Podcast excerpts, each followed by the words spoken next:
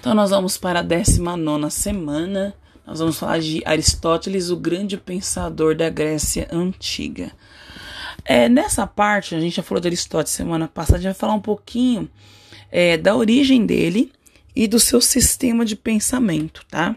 Algo mais focado somente a ele, tá? Aristóteles nasceu nesse caso na cidade de Tráquea, né, em é, Nicono, chama o nome da cidade, chamava, né, que hoje não é mais, tá bom? Ele se interessava muito pela biologia, pela, e pela fisiologia, história do corpo, que vem ao fato de seu pai ser médico e seu tio também. Então ele tinha um contato legal aí com a área da medicina, tá? Entre 16 e 17 anos ele foi para Atenas, que hoje nesse caso é a Grécia, maior cidade cultural e artística com muitos outros jovens para prosseguir os estudos. Ele ia seguir a carreira de médico, tá? Mas chegando na Grécia, havia duas grandes, grandes instituições que disputavam a preferência dos jovens, que era a escola, nesse caso, em Socrates, que preparava o aluno para a vida política, e Platão e sua academia, com preferência para a ciência, como fundamento da realidade. E aqui uma pequena observação.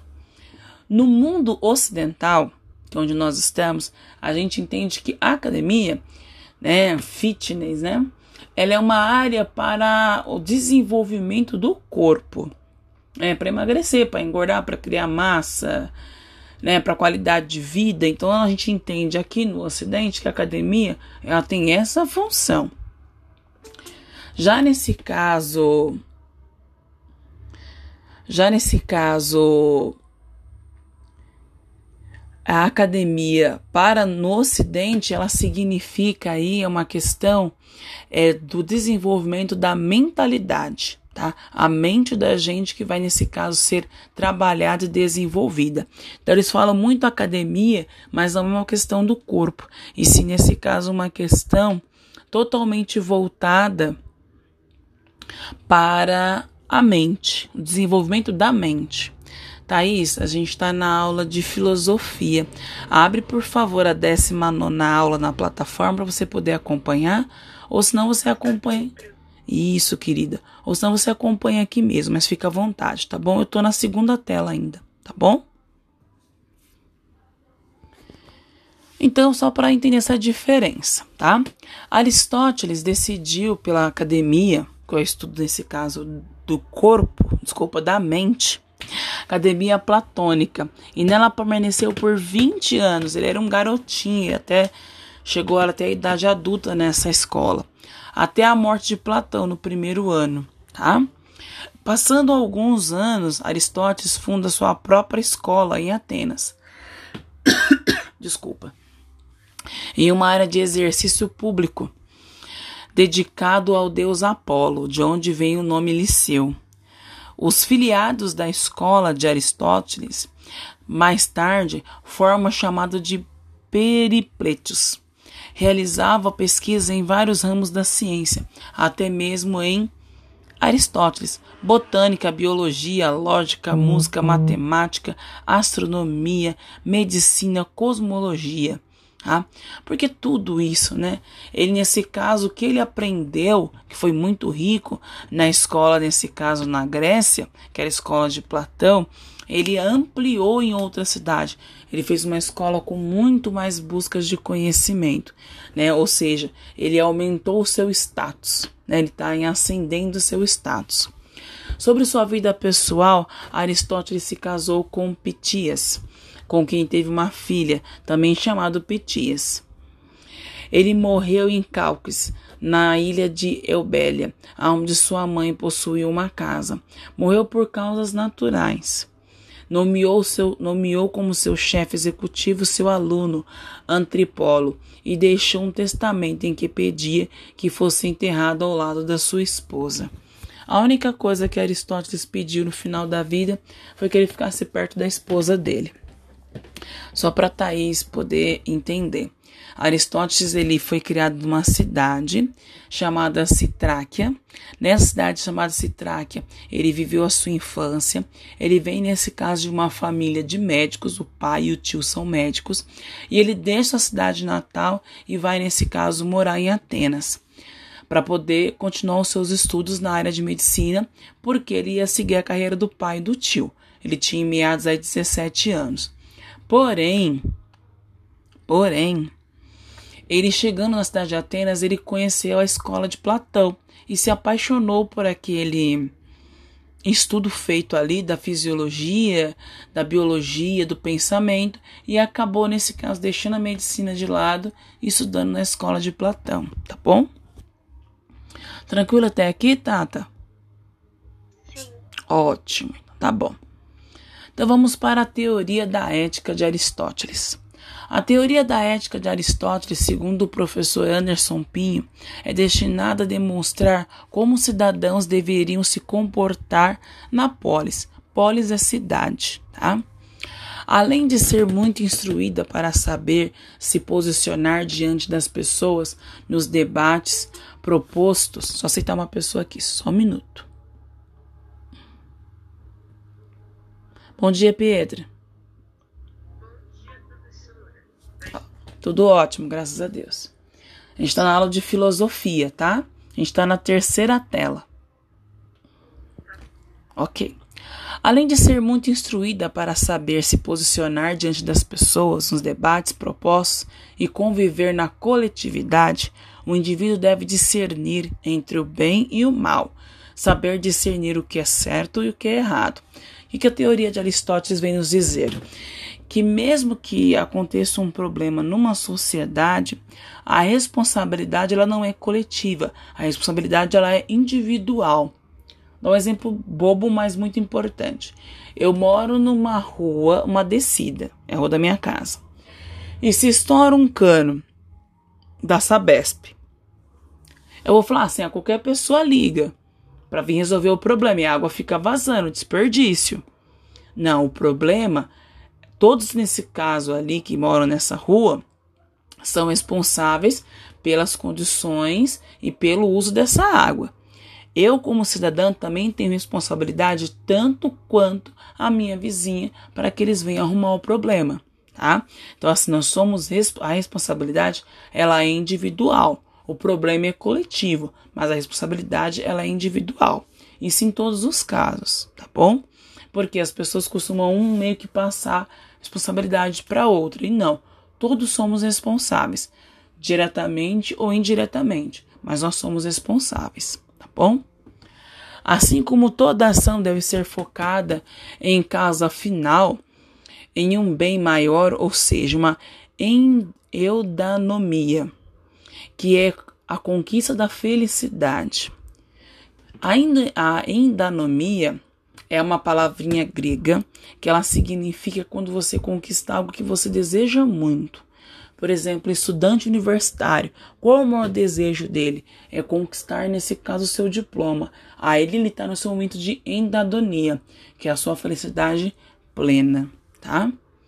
Sendo assim, o indivíduo deve ser virtuoso, agindo com sabedoria para atingir o ponto-chave da sabedoria de Aristóteles, que é agir moderadamente e com prudência em todas as situações da vida coletiva e particular. Logo, isso somente é possível através da educação. Então, para Aristóteles, não existe uma endanomia completa se não houver uma educação. Para ele, a educação é a chave, é nesse caso o caminho para a felicidade plena. Aristóteles ele não consegue imaginar uma sociedade aonde não exista a educação, tá? Tem aqui alguma dúvida? Pergunta? Não, professora. Não? Tá bom. Então vamos para a política. Então até aqui nós vimos a origem de, de Aristóteles, a sua visão de teoria ética, que o problema ele é coletivo, mas a responsabilidade é individual. Falamos da endanomia, E agora nós vamos para a visão dele, que é a visão política. Como que Aristóteles enxerga a política? Segundo o professor, meu Deus, eu roubei aqui. Segundo o professor Anderson Pinho, a política de Aristóteles é destinada a homens comuns, pois nem todos os filósofos, porém para cada filósofo, homem comum, é todo aquele que tem posses, ócio e também disponível para estudar. O que ele quer dizer? É, o Anderson Pinho, que é um professor que fez esse caso, esse é só uma parte do artigo, eu não peguei todo ele, mas ele entendia que Aristóteles era um tipo de filósofo que ele classificava a participação política do indivíduo se ele tivesse condições de entender o que é política. Então não era qualquer um que ia meter o bedelho. Não, era uma pessoa que tinha, nesse caso, habilidades intelectuais para poder discutir política e participar da vida política. Não era qualquer um, tinha que ser alguém com essas habilidades. Tá? Porque para Aristóteles a política ela é extremamente importante, mas para se cuidar da política é preciso ter capacidade.